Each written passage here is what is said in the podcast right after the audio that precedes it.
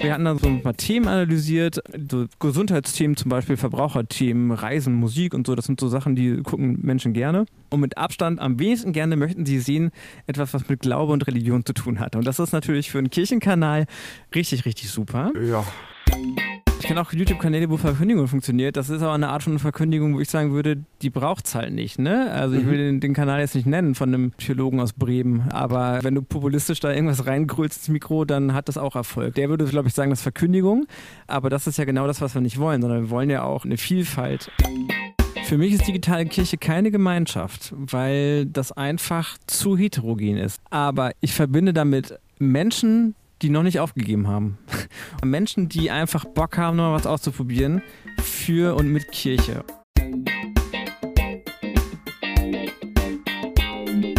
Hallo und herzlich willkommen zum Yeet Podcast, dem Podcast für Kirche und Glaube, digitale Kirche und Social Media. Mein Name ist Claudius Gregert und zu Gast bei mir ist diesmal Lukas Schienke.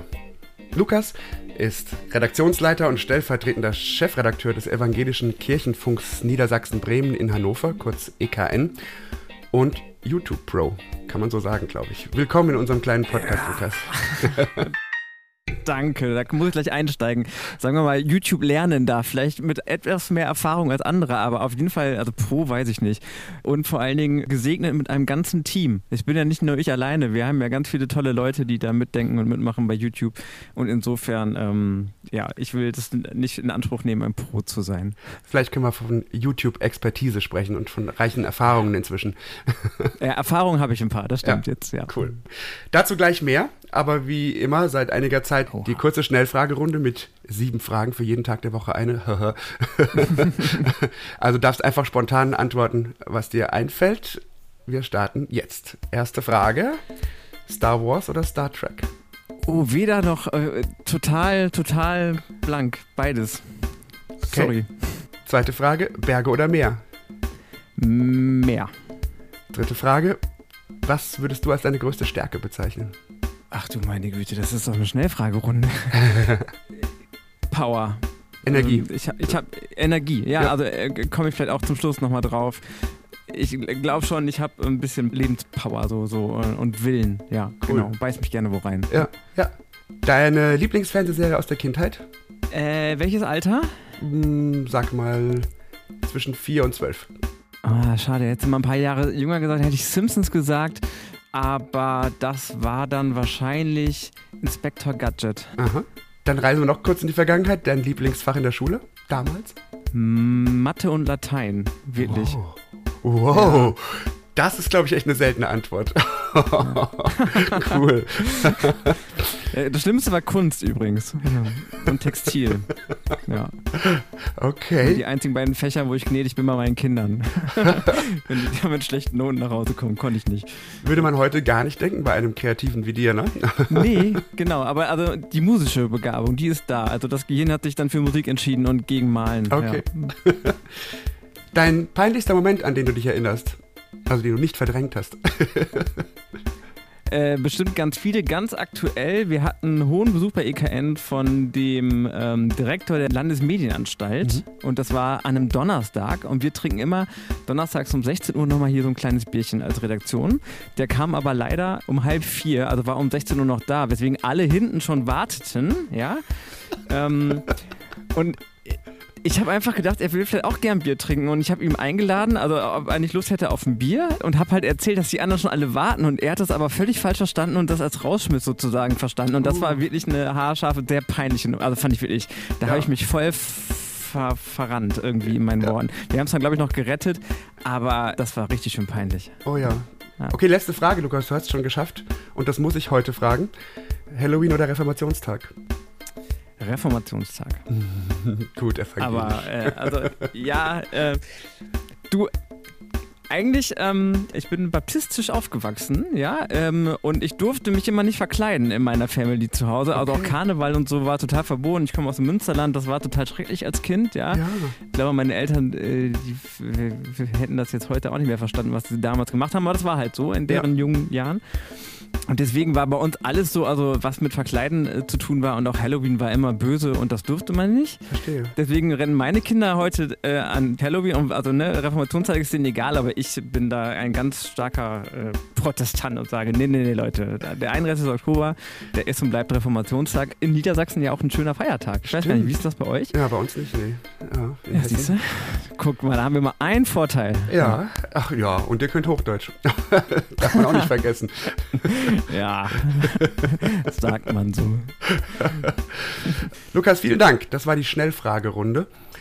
Nun in Medias Res. Ich würde mal gerne so anfangen, du hast gerade schon ein bisschen erzählt von peinlichen Momenten im Alltag bei EKN, beim Evangelischen Kirchenfunk äh, Niedersachsen-Bremen. Was ist denn eigentlich der EKN? Was macht ihr so alles? Also, wir sind ursprünglich gegründet 1987, glaube ich, als es das duale Mediensystem anfing zu geben, also öffentlich-rechtlich neben privat. Also privat kam dazu und da hat die Kirche intelligenterweise damals schon entschieden, wir können das bei Privatsendern nicht so machen wie bei den öffentlich-rechtlichen, also dass wir da Pfarrer auf Sendung gehen lassen, sondern wir müssen da ein bisschen bunter, flippiger für die blöden Privatfunkhörer, ne, so äh, mit Gänsefüßchen äh, vielleicht ein bisschen niedrigschwelliger und dann hat man gesagt, wir gründen Agenturen und stellen dann also schon auch kirchennahe, aber vor allen Dingen Medienmacher und Journalisten ein. Und das hat sich bis heute gehalten. Das heißt, wir sind in allererster Linie erstmal eine Hörfunkredaktion. Das war hier 30 Jahre lang das Einzige, was wir getan haben. Und äh, sind heute eine Multimedia-Redaktion. Wir sind zur Hälfte Hörfunk. Wir sind die Kirchenredaktion bei Radio FFN, die Kirchenredaktion bei Antenne Niedersachsen, mhm. bei Radio 21, also bei den Privatsendern hier in Niedersachsen. Und dann haben wir ah, so vor 10, 15 Jahren hat der EKN angefangen, mit Bewegbild rumzuprobieren. Ich mhm. würde sagen, genau zur richtigen Zeit. Mhm. Ja, Social Media hat sich da ja jetzt genau in die Richtung entwickelt und auch das Internet, Online-Zeitungen zum Beispiel, die jetzt eher wechseln vom Print auf digital, die mhm. brauchen auf einmal Bewegtbild. Dann werden sie ja. besser gerankt, dann werden sie besser gefunden und so weiter. Und genau, wir haben uns lange, unter anderem auf evangelisch.de haben wir ja so kleine Beiträge gemacht, ähm, eine ganze lange Zeit und dann hat irgendwann 2016 oder das 2017. War Videojournalismus würde man sagen heute, ne? Einfach, genau, das ne? ist ja. Genau, ja, genau, das waren so unsere Anfänge im Videojournalismus, ja. Und dann hat irgendwann unsere Aufsichtsrat, ähm, der aus kirchenleitenden Personen äh, besteht, beschlossen, jetzt macht doch das, was ihr im Hörfunk macht, also ähm, Journalismus, macht das doch bitte auch im Video.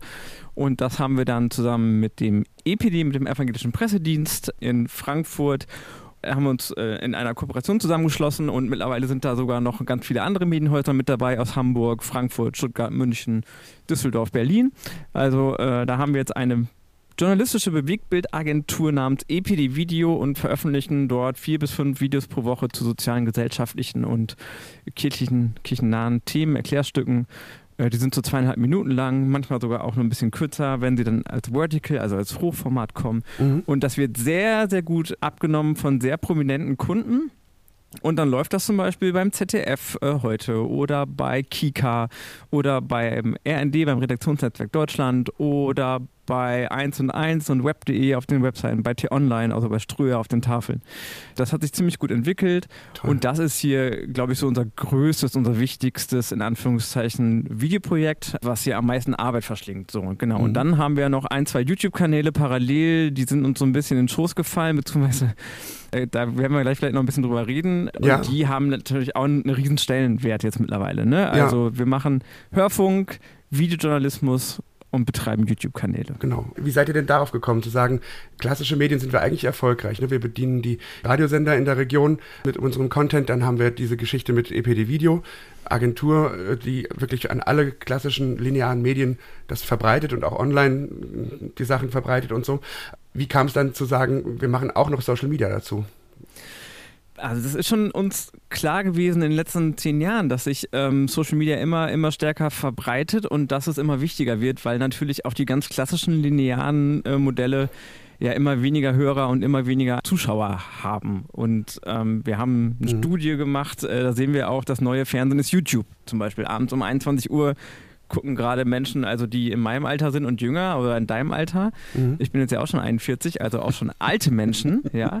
Äh, die gucken nicht mehr Fernsehen, die gucken abends YouTube, ja. ja. Und da war uns klar, also wenn wir kirchliche Themen, soziale Themen, gesellschaftliche Themen auch weiterhin wie bislang in die Massen bringen wollen, also viele Hörer, viele Zuschauer erreichen, dann können wir ähm, nicht uns einfach nur auf diese Huckepack linearen Medien ähm, fokussieren, sondern wir müssen auch ähm, lernen, wie funktioniert Social Media. Ja. Und in unserem Fall heißt das, wie funktioniert YouTube. Jetzt also vor einem Jahr hätte ich gesagt, du spinnst wohl. Jetzt würde ich sagen, heute sage ich auch, wie funktioniert TikTok zum Beispiel. Ja, ja, ja. Weil es äh, auch wichtig wird und sich immer schneller entwickelt.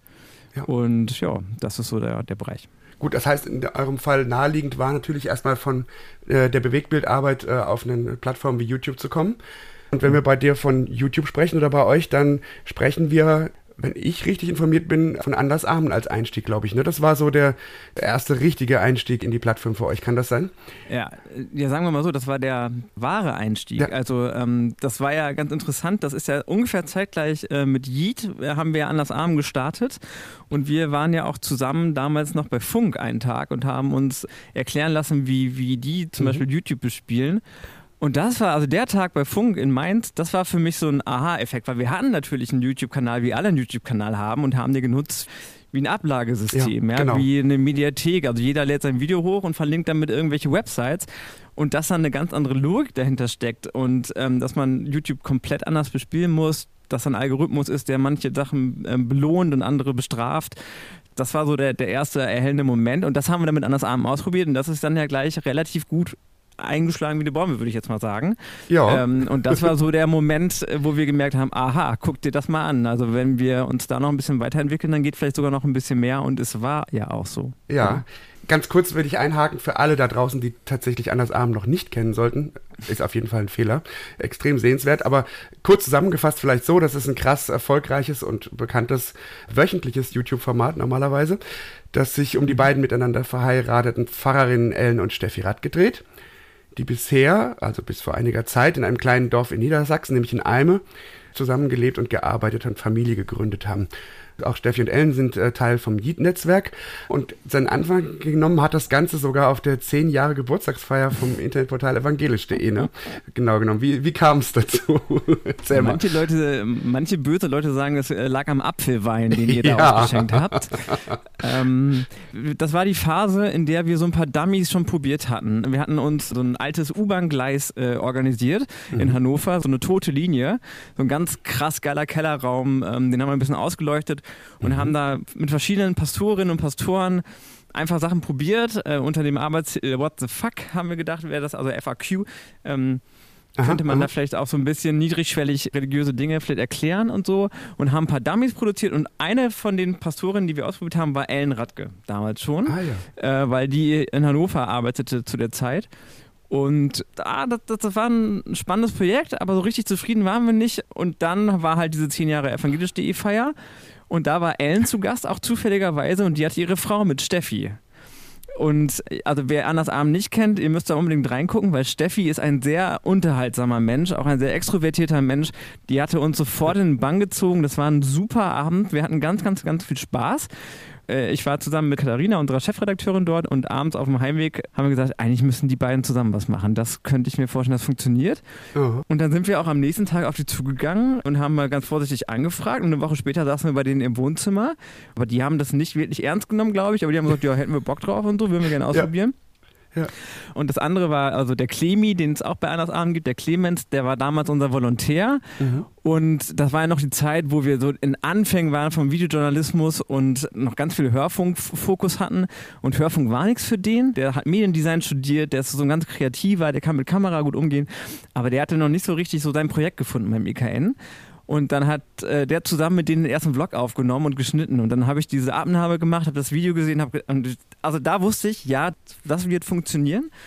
Also hatten wir schon auch auf einmal einen Mitarbeiter, also einen Auszubildenden, der sich dafür bereit erklärte, der ein bisschen Kapazität hatte. Und dann haben die losgelegt und haben ein bisschen was vorproduziert. Und uns war klar, wir wollen gerne einen Studio-Talk haben, irgendwie eine Talksituation, wo Dinge rund um das Thema Queer und Kirche und so ein bisschen Dorf auch natürlich immer vorkommen, weil das ja so ein Kontrast scheint, ist es eigentlich gar nicht, aber ist es doch so ein Klischee, ne? Queer und Dorf geht nicht und Queer und Kirche geht eigentlich auch nicht so richtig ja, zusammen ja, und so. Ja.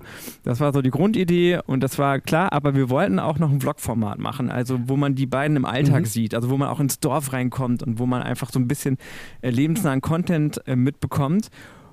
Und das haben die einfach super mitgemacht. Also die haben sich auch eine Kamera dann geben lassen und dann später ganz viel mit dem Handy gefilmt und haben einfach ihren Alltag gefilmt. Mhm. Äh, die also geben sehr viel von sich preis, würde ich jetzt mal sagen. Und das machen die aber ganz bewusst.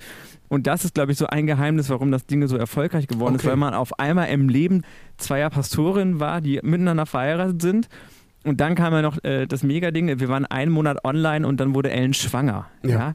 Äh, durch eine Kinderwunschbehandlung, durch eine künstliche Befruchtung und diesen ganzen Prozess haben die dann auch halt begleitet.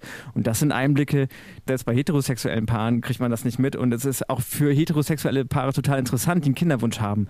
Und damit hatten wir auf einmal eine Nische im Internet bei YouTube, die gab es so nicht. Mhm. Und sehr schnell eine ziemlich große Fanbase, Klammer auf, auch ein paar Hater so mhm, ähm, mhm, aus mhm. Kirche und aus der rechten Szene. Mhm. Und äh, das war aber super interessant, das auszuhalten und da miteinander die nächsten Schritte zu gehen. Da haben wir, glaube ich, eine Menge gelernt. Ja. Mhm.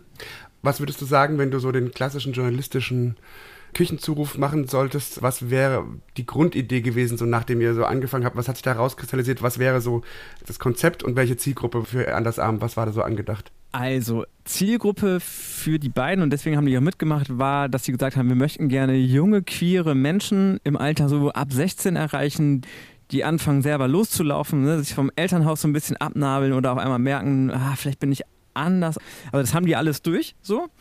Ich glaube, der Impuls für die beiden war, denen einen Halt zu geben. Diesen ja. jungen Menschen zwischen 16 und 20 oder zwischen 16 und, und 24, wenn man so anfängt zu leben, ins Studium geht oder anfängt zu arbeiten und zu sagen, hey Leute, wir wissen, ihr fühlt euch komisch, mhm. so, ist aber völlig normal und das gibt es schon ganz oft und äh, hier, wir sind übrigens ein gutes Beispiel.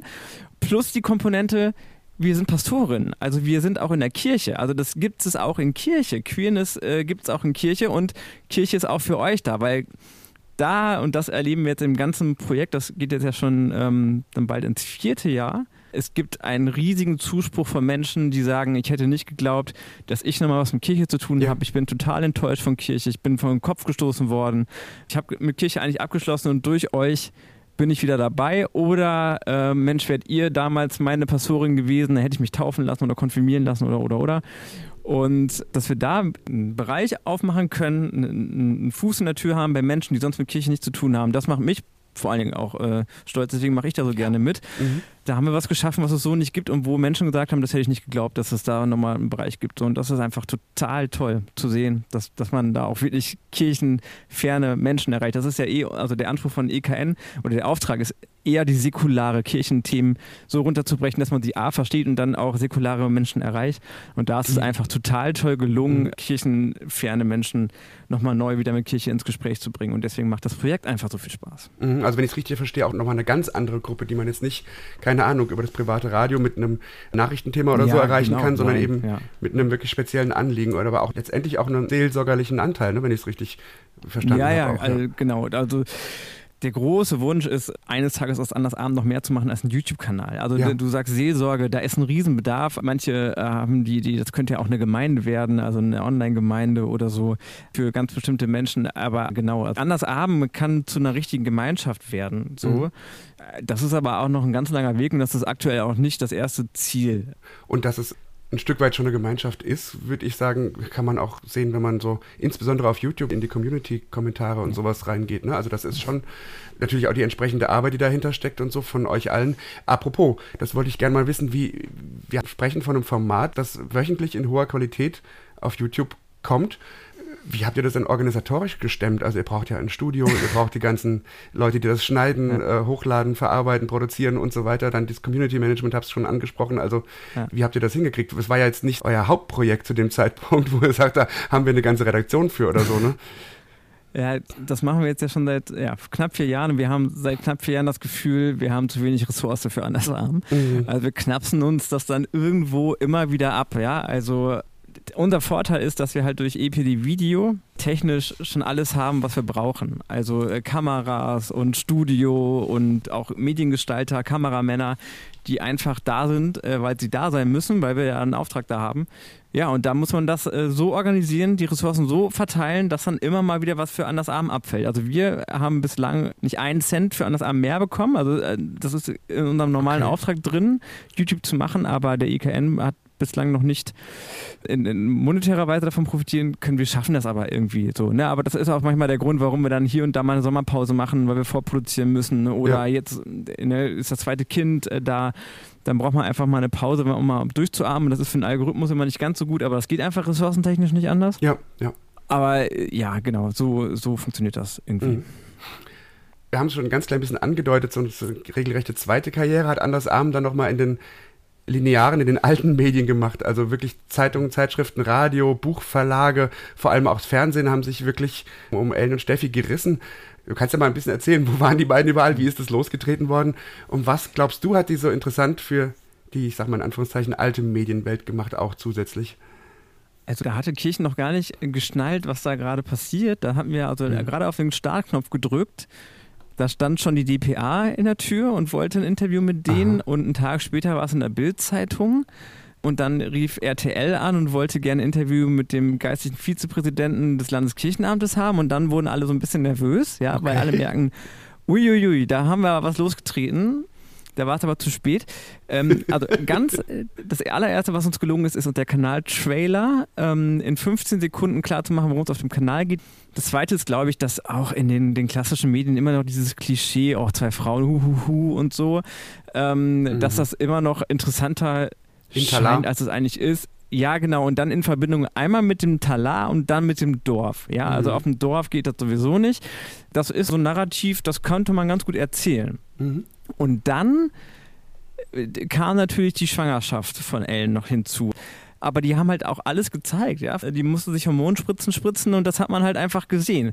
Und ähm, wenn Menschen so offen über sowas reden, dann sind die einfach interessant für ganz viele Menschen und deswegen war dann, also das erste war Domian äh, im WDR abends die Live-Sendung. Ja, da waren alle ganz aufgeregt, weil die auf einmal live sind. Aber wir haben dann daraus auch noch abends einen Vlog gemacht und der lief dann in der kommenden Woche auch total erfolgreich.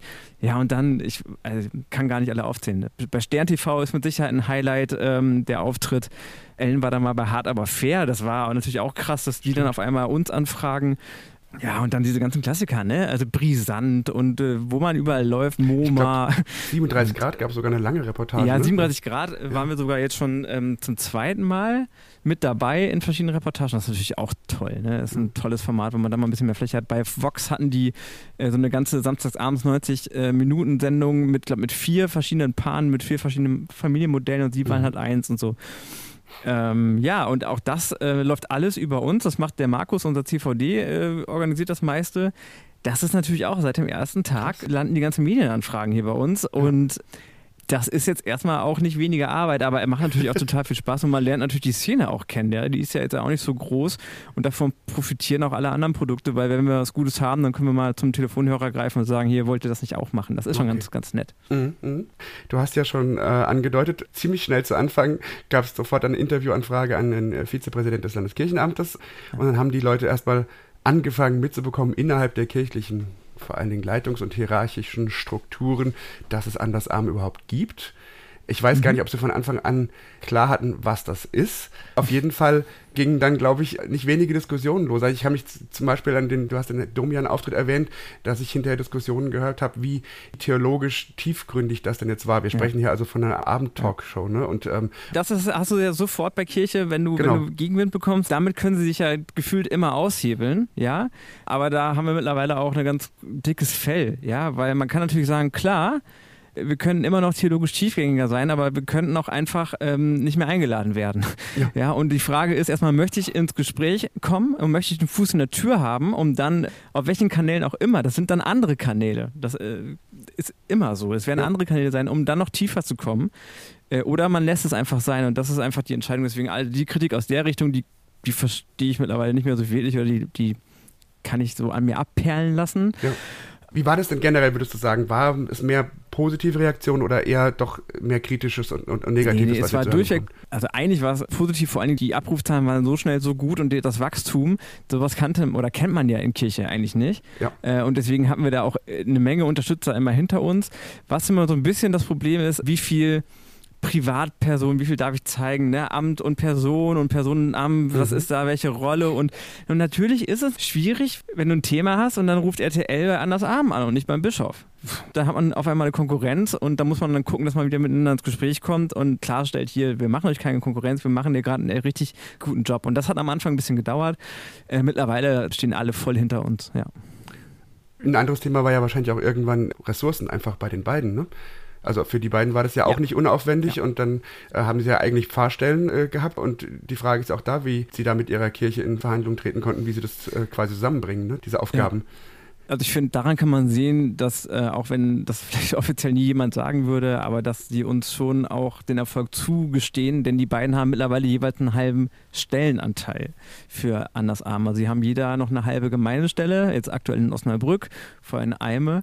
Aber die andere halbe Stelle können sie halt für Andersarmen aufbringen und das ist natürlich auch super für uns, ähm, weil alles andere, das erste Jahr haben die komplett in Freizeit verbracht. Und das kannst du eine Zeit lang machen. Gerade wenn du Erfolg hast, macht das auch Spaß, aber irgendwann ist dann auch die Kraft zu Ende.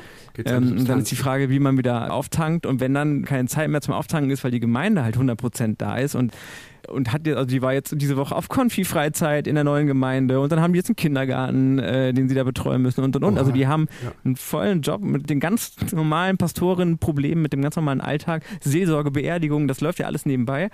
Und ähm, deswegen ist es super, dass die Hannover Landeskirche da jetzt einen Stellenanteil jeweils äh, mhm. eingerichtet hat. Cool. Ja. Und das läuft auch noch mindestens bis äh, Ende nächsten Jahres. Und dann müssen wir mal gucken, wie es dann weitergeht. Aber ich gehe einfach davon aus, dass sich das Projekt in irgendeiner Form verstetigen wird, denn das sind natürlich Zahlen, die sind so nicht so häufig bei Kirche. Bei euch, bei EKN und Social Media und YouTube ist es dann auch weitergegangen in der Geschichte. Das mhm. nächste Großprojekt, wenn ich, will jetzt nichts Falsches sagen, wenn ich mich recht erinnere, war dann die Basiskirche. Was ist genau. denn das, Lukas, und wie kam es dazu? Oh, die Basiskirche ist, glaube ich, das Projekt, was mich gerade am allermeisten beschäftigt und fordert. Wir haben einen YouTube-Kanal, Basiskirche, kann man auch unter basiskirche.de finden, der anders funktioniert als Andersarm. Bei Andersarm sind es ja die zwei Protagonistinnen, äh, Ellen und Steffi, auf denen das Ganze basiert, die ein Thema haben.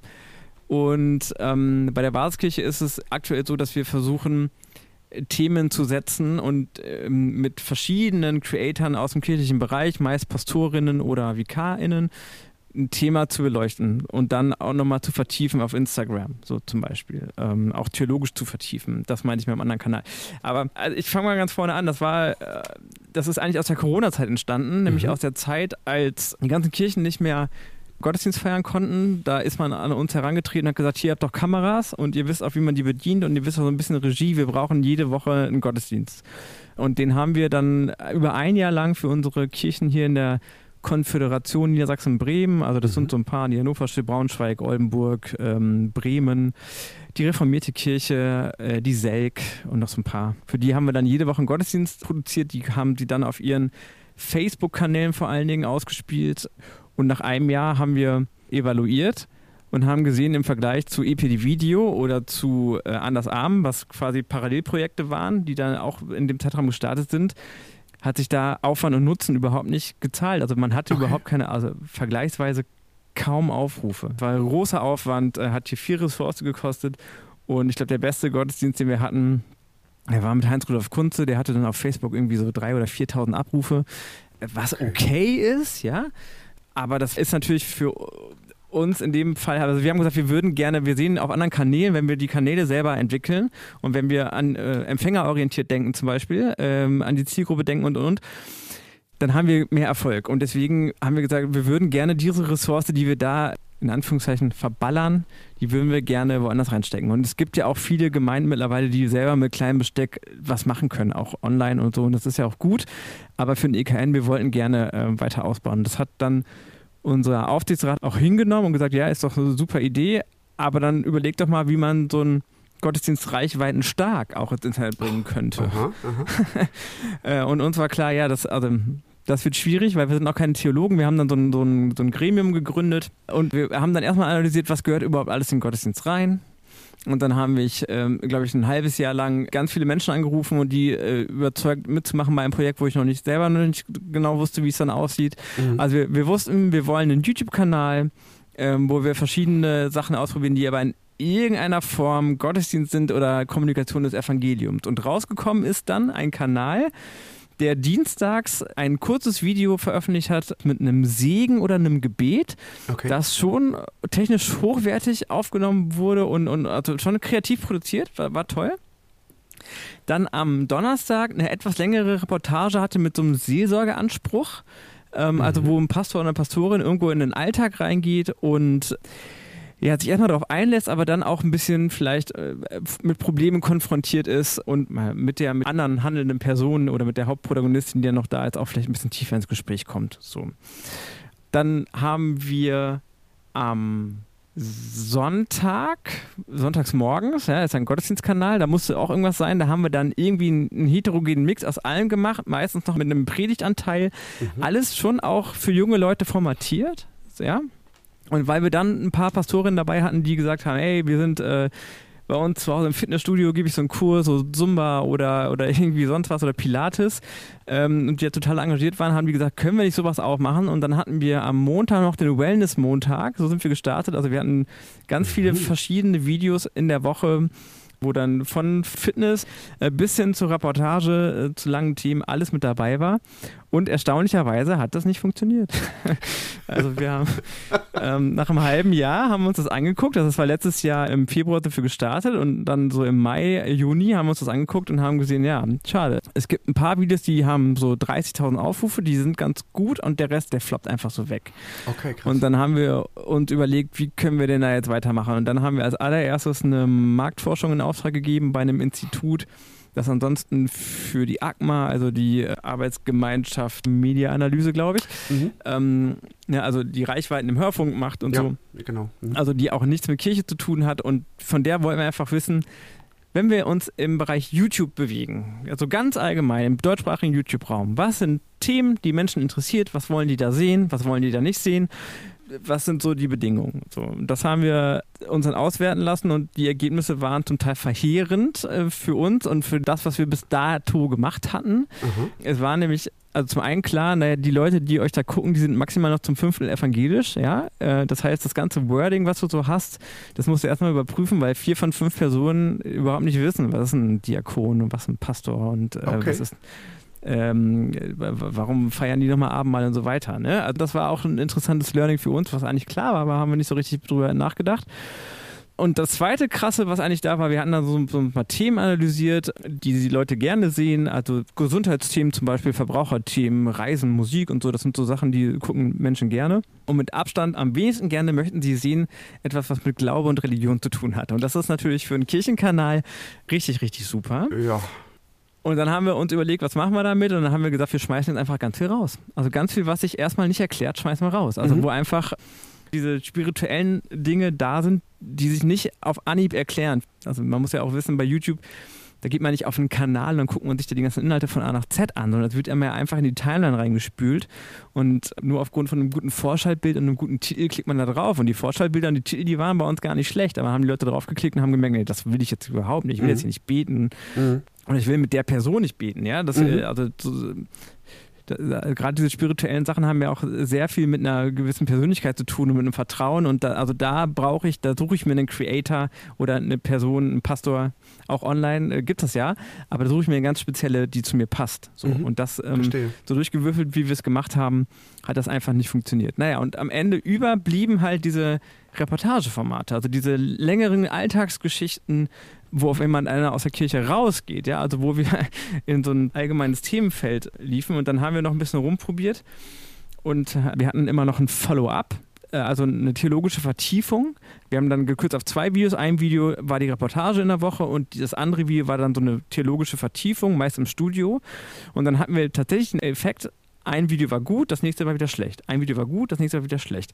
Und haben im Prinzip uns mit dieser äh, theologischen Vertiefung immer wieder den Kanal weiterhin kaputtgeschossen, ja, weil der Algorithmus okay. jedes Mal gemerkt hat, da ist wieder was, das will keiner sehen. Da ist was, das möchten die Leute sehen, jetzt kommt wieder was, das will keiner sehen. Okay. Und dann haben wir eine kurze Pause gemacht und haben dann gesagt, wir bauen das jetzt zusammen wir machen nicht mehr so oft, weil so oft schaffen wir nicht. Wir bauen das aber alles zusammen und wir briefen die Creator, also Pastoren oder Vikarinnen oder, oder auch andere Kirchenmenschen, Diakone, hätten wir gerne Diakoninnen, wenn da jemand das jetzt gerade hört und Diakone zum Bock hat, bei uns mitzumachen, herzliche Einladung. Also wir, wir bauen diese Vertiefung schon einfach mit ins Video ein beziehungsweise wir müssen vielleicht gar nicht so tief gehen. Wir müssen erstmal nur wie bei Andersabend den Fuß in die Tür bekommen. Und wer dann noch mehr wissen möchte zu dem Thema, zu dem Pastor, zu der Pastorin, der kann dann auf den Kanal wechseln, den der ja eh betreibt. Nämlich auf Instagram haben die alle einen Kanal. Mhm. Und so ist jetzt aktuell der Versuch, dass wir sagen, na, wir machen ein spannendes Thema, ein interessantes Thema, was vielleicht auf den ersten Blick gar nichts mit Kirche zu tun hat, kommen da ins Gespräch, bekommen da einen Einblick und dann vertiefen wir das auf Instagram und vor allen Dingen auch jeder der Creator macht dazu sein eigenes Ding. Und äh, so, so kannst du, Claudius, ne, wenn du sagst, ja, den Max finde ich super, aber den anderen Max finde ich irgendwie doof, dann kannst du zu einem richtigen Max gehen und hast dann vielleicht da deinen Content. Das mhm. probieren wir jetzt gerade aus und es scheint ganz gut zu funktionieren, denn die Aufrufzahlen einiger Reportagen bei uns, die sind im Bereich von 500.000. Mhm. Und da hätte ich, wenn du mich vor einem Jahr gefragt hättest, hätte ich nicht geglaubt, dass kirchlicher Content, der es ja dann letztendlich immer noch ist, mhm. so hohe Aufrufzahlen haben kann, so viele Kommentare, so viel bewegen kann. Und das sind, also unser bestes Video ist ein Tag im Hospiz und zwar ein spezielles Hospiz, wo nämlich die Tiere mit ans Bett können mhm. bei den kranken Menschen. Dann haben wir äh, waren wir einen Tag mit einer Pastorin in einer Notaufnahme, haben einfach nur mal so eine Notaufnahme begleitet, so eine Nacht äh, damit gemacht. Und das Video ist total also man, man, kriegt schon mit, dass das Stress ist, aber das geht nicht so los wie bei RTL, so gleich die, der Defi in den ersten 20 Sekunden drücke bumm, sondern einfach mal wirklich so ein realistischer Blick auf so eine Krankenschwester, was macht die eigentlich den ganzen Tag? Und das kommt super an, ja, also das ähm, ist richtig stark. Und dann waren wir zum Beispiel mit einem Pastor beim Schlachter, äh, mhm. bei so einem Hausschlachter, so einem kleinen. Und ja, der hat mal einen Tag da mitgearbeitet und zwar das volle Programm. Und dann aber auch wirklich auf eine gute, einfühlsame Weise, das dann auch nochmal reflektiert. Und das, ähm, da merken wir, das sind so die Themen, die kommen an und das Konzept wollen wir jetzt gerne weiter ausprobieren. Mhm. Ich war zum Beispiel letzte Woche mal wieder in einem Krankenhaus bei einer Herz-OP dabei als Kameramann, weil die Redakteurin, die das eigentlich machen wollte, die hatte Schiss, dass sie umfällt.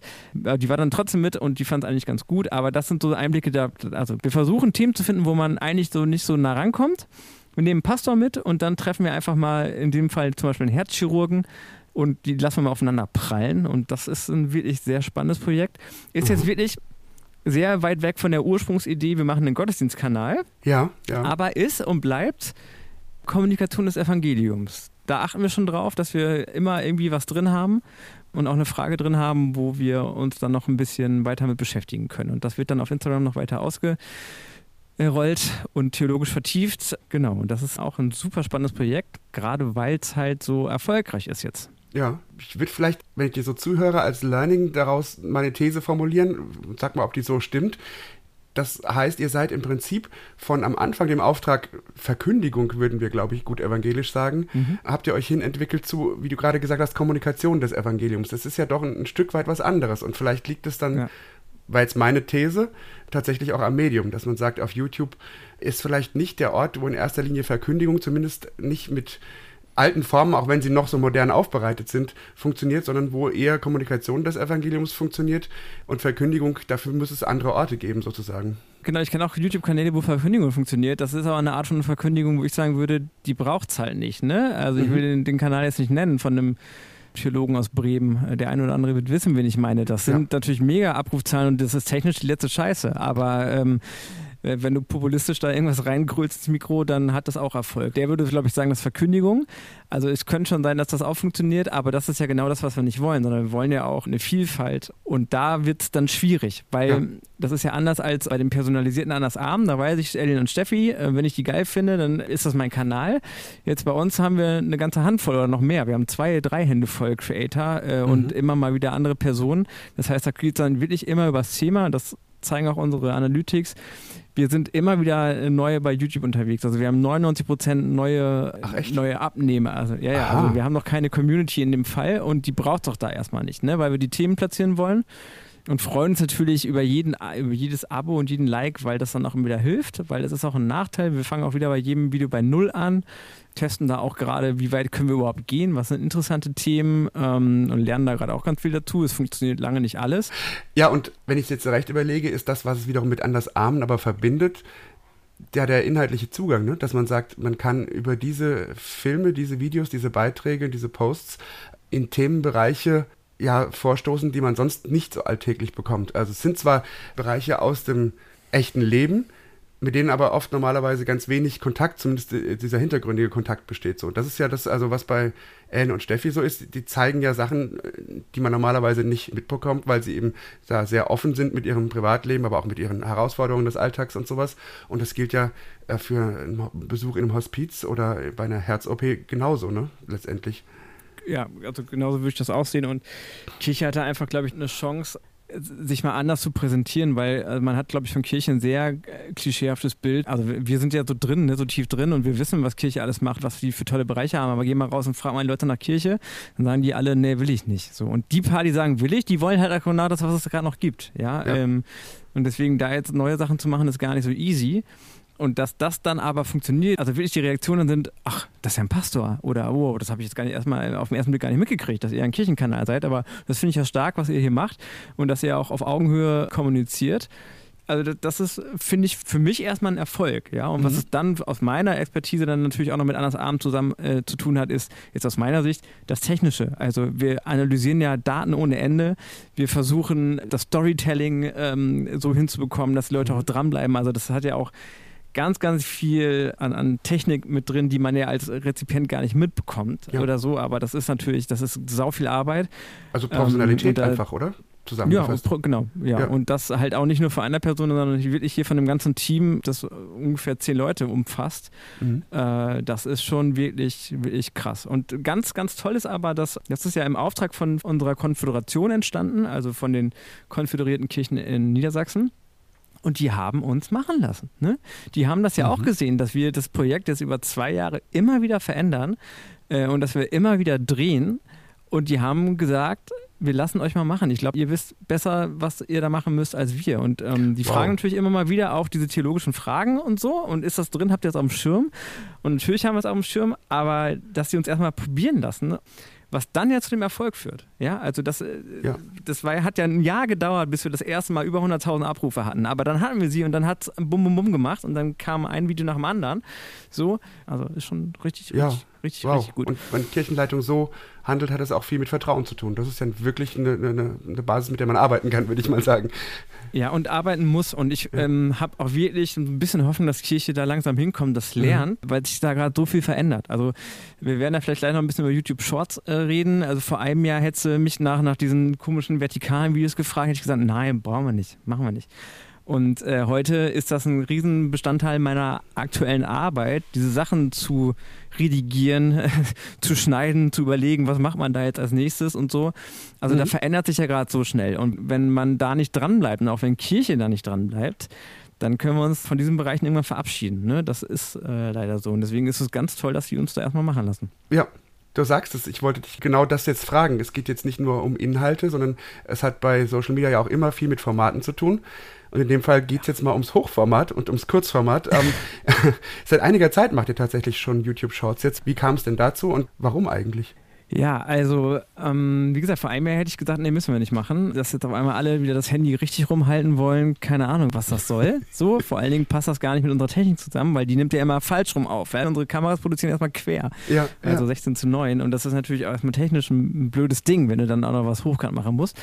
Aber also der, der ausschlaggebende Punkt, dass wir gesagt haben, wir müssen das jetzt probieren, war, dass YouTube das im Februar äh, monetarisiert hat. Also die beteiligen die Produzenten an dem Verdienst. Man verdient da nicht viel. Also um mit YouTube reich zu werden, braucht man sehr hohe Aufrufzahlen.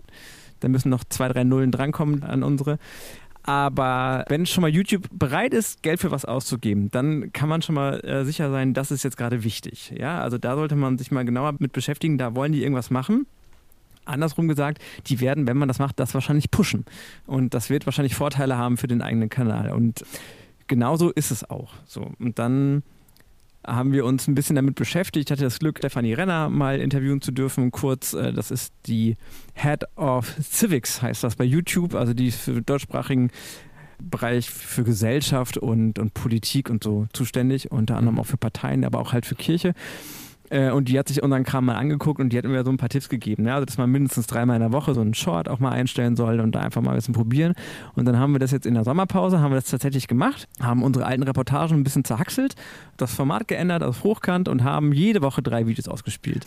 Und wir sehen nach sechs, acht, zwölf Wochen, dass wir von anfänglich 500 Aufrufen auf einmal bis zu 40.000 Aufrufe haben. So, okay. Also wenn man da regelmäßig diese Shorts bespielt, dann hat man sehr hohe Reichweiten. Man erreicht vor allen Dingen ein sehr junges Publikum, also weil das ist ein Bereich, den gucken 13- bis 17-Jährige ganz gerne. Mhm. Und der Weg zu einem Kanal-Abo ist auch viel schneller als bei so einem langen Video. Also da braucht man einfach so einen Klick und dann ist man schon da. Und deswegen müssen wir da einfach mitspielen. Ja. Was würdest du sagen aus eurer Erfahrung jetzt? Ihr macht es jetzt eine, eine, ganze Weile ja schon. Was funktioniert bei YouTube Shorts und was funktioniert nicht? Ihr müsstet da ja wahrscheinlich auch eine ganze Reihe dann ausprobieren an Dingen. Ja, äh, witzigerweise kann man, kann man das letztendlich nicht ganz sagen. Es ist immer wieder eine Blackbox. Jedes kurze mhm. Video, mhm. manchmal gehen die voll durch die Decke, manchmal nicht. Und so richtig verstehen kann man es noch nicht. Aber das ist auch das Schöne man kann erstmal alles machen, mhm. wirklich. Und äh, es funktioniert cool. auch alles. Alles funktioniert. Hauptsache, man hält sich an so ein paar Grenzen. Äh, nämlich vor allen Dingen erstmal die 60-Sekunden-Grenze. Es darf halt nicht länger als 60 Sekunden sein. Mhm. Es muss aber leider auch, damit man eine Chance auf Erfolg hat, mindestens 50 Sekunden lang sein. Aha. Das ist so ein bisschen die Krux an der ganzen Geschichte. Als das nämlich losging, habe ich gedacht, ja, ist doch super. Dann machen wir ganz viele 10 Sekunden ja. ja und äh, steigern unsere Reichweite. Das funktioniert aber nicht, weil YouTube möchte natürlich auch die Leute auch mit den Shorts so lange wie möglich halten. Und dann ist es eine ganz schöne Herausforderung, ein 50 Sekunden Hochkant-Video so zu gestalten, dass man da dran bleibt. Ja, und die ersten Sekunden sind entscheidend, weil YouTube misst dann auch, wie lange gucken die Leute, bis sie das nächste swippen. Das ist ja diese TikTok oder bei Instagram gibt das ja auch. Diese ganz normale äh, Haptik, ja. Ich habe ein Video, wenn mir das gefällt, gucke ich. Wenn das nicht gefällt, zack, ein Swipe weiter und dann habe ich das nächste Video. Und ich swipe so lange, bis ich wieder eins habe, was mir gefällt. Und da ist man halt mitten in dieser Konkurrenz zwischen allen anderen Inhalten von Comedy über, äh, ihr wisst das alles. Mhm. Und das ist natürlich äh, eine Herausforderung. Also die ersten zehn Sekunden müssen echt so gestaltet sein, dass da auch ein paar visuelle Effekte drin sind, äh, dass man da mitkommt. Wir haben ganz oft das gesprochene Wort nochmal als Schrift drin, damit man mhm. da auch mit dran bleibt, nochmal einen Impuls bekommt. Und da muss man das vom Storytelling so hinbekommen, dass es hoffentlich so interessant ist, dass die Leute möglichst lange dranbleiben. Also wenn man länger als 50, aber unter 60 Sekunden bleiben muss, das heißt, man muss ja wirklich auch auf eine Punktlandung. Geht es denn eigentlich, wenn man das nicht skriptet überhaupt? Das klingt eigentlich, als müsste man das ziemlich genau planen. Ja, geht. Also, was wir bei der Basiskirche jetzt in der Sommerpause gemacht haben, sind uns äh, immer so eine Minute Snippets, die so für, sich stehen können, mhm. zusammenzuschneiden aus den Reportagen. Da kriegt man es ganz gut hin. Wenn man tatsächlich Shorts produziert, da muss man vorher skripten. Also, mhm. das geht nur mit Skripten. Also, da, ja, da kann man, glaube ich, ohne Skript kann man da nicht rangehen. Ja. Mhm. mhm. Was würdest du sagen, waren die größten Learnings äh, aus dem Beschäftigen mit den Shorts für euch bisher jetzt? Also zum einen halt wirklich diese Länge, also dass wir genau wissen, wie lang sind die, dann wie oft man die veröffentlichen muss, also dass man, wenn man das macht, auch wirklich oft raus muss damit, also mindestens dreimal wöchentlich, damit das einen Effekt hat auf dem Kanal. Wir haben auch einen anderen Kanal, Religion im Gespräch, da teilen wir uns so ein Short-Format mit einem Hörfunkplatz und den haben wir halt nur dreimal im Monat. Und da können wir ganz gut sehen, wenn man es halt nicht so oft macht wie dreimal in der Woche, dann hat das keinen Effekt. Das ist jetzt nicht negativ, aber man hat da kein Wachstum. Ne? Okay, verstehe. Und bei der Basiskirche haben wir halt dieses deutliche Wachstum, bei Andersarmen haben wir es auch gesehen. Wenn man also wirklich regelmäßig Shorts macht, dann wächst der Kanal sehr schnell. Wenn man das dann mal wieder sein lässt, dann wird das Wachstum auch wieder weniger bzw. stagniert. Und ähm, das ist halt einfach dann auch anstrengend, weil man dranbleiben muss. Aber das ist ein ganz wichtiges Learning. Und dann, das ist für uns gar nicht so interessant, weil wir bei Instagram nicht so aktiv sind, aber natürlich so ein paar Partner haben, die unsere Videos dann mal hier und da ausspielen. Shorts, YouTube Shorts funktionieren natürlich auch bei TikTok, aber auch bei Instagram. Und bei Instagram mhm. teilweise sogar zehnmal besser. Also die andersarmen Shorts, die wir bei YouTube veröffentlichen, die haben da so zwischen 3.000 und 12.000 Aufrufe. Und die Shorts, die wir dann bei Instagram unter Andersarm veröffentlichen, die haben 60, 70, 80.000 Aufrufe. Und das ist natürlich irgendwie toll. Das, ich weiß nicht, warum das so ist. Warum eins ja. zu eins das gleiche Video. Wow. Genau, warum der Instagram-Algorithmus äh, Reels aktuell so gerne mag. Der Vorteil für einen Kanal, der Reels bei Instagram macht, ist, dass diese Reels ja auch wieder in diesem TikTok-Style wieder in diese allgemeine Rotation kommen und man mhm. erreicht dann halt auch Leute über seine eigentliche Zielgruppe hinaus. Ja, okay. Normalerweise mit so Beiträgen und Fotos und Stories, da ist man immer unter seinen Followern, aber mit einem Reel kommst du da raus und kannst ja. halt auch wieder neue Leute auf deinem Kanal äh, locken und deswegen sind, glaube ich, Reels auch so wichtig und dass die auch noch mit den YouTube Shorts funktionieren, die wir produzieren, das ist auch ein cooles Learning. Mhm. Klingt super. Zielgerade, würde ich sagen. Ich hätte noch mal eine Spezialaufgabe ja. für dich quasi als letzte ja. ordentliche Frage. Understatement am Anfang war, glaube ich, echt nicht nötig. Wir haben gemerkt, du hast echt reichlich oder ihr habt reichlich Erfahrung sammeln können. Nach all dem, wenn du nun mal einfach vorgestellt, es gäbe einen Menschen, der jetzt neu auf YouTube anfangen will mit einem Format, wenn du dem Tipps für den Anfang geben solltest, worauf er achten soll oder sie und was zu vermeiden wäre, wie das Ganze geht. Was würdest du dieser Person sagen? Vielleicht in wenigen Sätzen zusammengefasst als Essenz. Ja, es gibt ganz tolle äh, Learning-Videos, was so Do's und Don'ts sind. Ja, danach einfach mal googeln. Da lernt man, glaube ich, ganz, ganz viel auch von den ganz großen YouTubern. Da kann man schon mal ganz viel sich abgucken. Und dann brauchst du, glaube ich, zwei Sachen. Einmal Mut, äh, das wirklich zu tun, die Idee umzusetzen, weil sie wird funktionieren sehr wahrscheinlich, wenn du sie hast. Und dann das andere ist Durchhaltevermögen. Mhm. Also eine richtig gute Planung, auch eine richtig gute Vorplanung. Nicht einfach sagen, ah, ich fange jetzt mal an und guck mal, ob ich das nächste Woche wieder hinkriege. So sind, glaube ich, schon ganz viele Formate gescheitert. Also wenn du damit anfängst, dann produzier die ersten so gut, auch nicht zu viele, aber hab ein paar in der Hinterhand, dass du nicht dann nach einer Woche schon ins Hecheln kommst, weil das wird dann anstrengend, weil eins ist ganz, ganz wichtig, du musst regelmäßig veröffentlichen. Ja, also wenn du das machst, dann brauchst du diese Regelmäßigkeit. Der YouTube-Algorithmus bestraft es, wenn du nicht regelmäßig veröffentlichst. Dann ist noch ganz gut zu wissen, dass wenn du das machst und mit so normalen Videos rausgehst, die müssen mindestens acht Minuten lang sein, weil nur mhm. dann kann YouTube Werbung schalten und nur dann kannst du irgendwann deinen Kanal monetarisieren und erst dann bist du für die interessant, weil wenn die mit dir kein Geld verdienen, dann, dann bist du langweilig für die. Mhm. Deswegen es gibt so ganz, ganz viele YouTube-Inhalte, die so zwischen drei und sieben Minuten lang sind. Aktuell würde ich sagen, ist das Schrott. Also mhm. entweder man macht lang oder halt Shorts. Ne, mhm. Ganz kurz. Man kann auch nur Shorts machen, aber das ist halt, man denkt immer, ja, ist doch super, es sind nur so kurze Dinge, aber da muss man mindestens drei pro Woche schaffen. Also ja. pff, da braucht man schon ein bisschen Power. Also ich glaube, das sind so die Sachen. Ansonsten alle Gedanken, Technik und so weiter, da würde ich mir gar keinen Kopf machen. Also da reicht auch das Smartphone, wirklich. Und da gibt es auch coole Tools, äh, CapCut zum Beispiel, das ist eigentlich für TikTok, aber das geht auch mit YouTube. Und da kann man relativ einfach sehr schnell machen. Ich habe jetzt gestern ein Video gesehen von so einem großen YouTuber, der äh, empfohlen hat, Leute, äh, source das Editing, also das Schneiden, source das aus. Das bremst ah. euch nur in eurer Kreativität und kostet euch viel zu viel Zeit.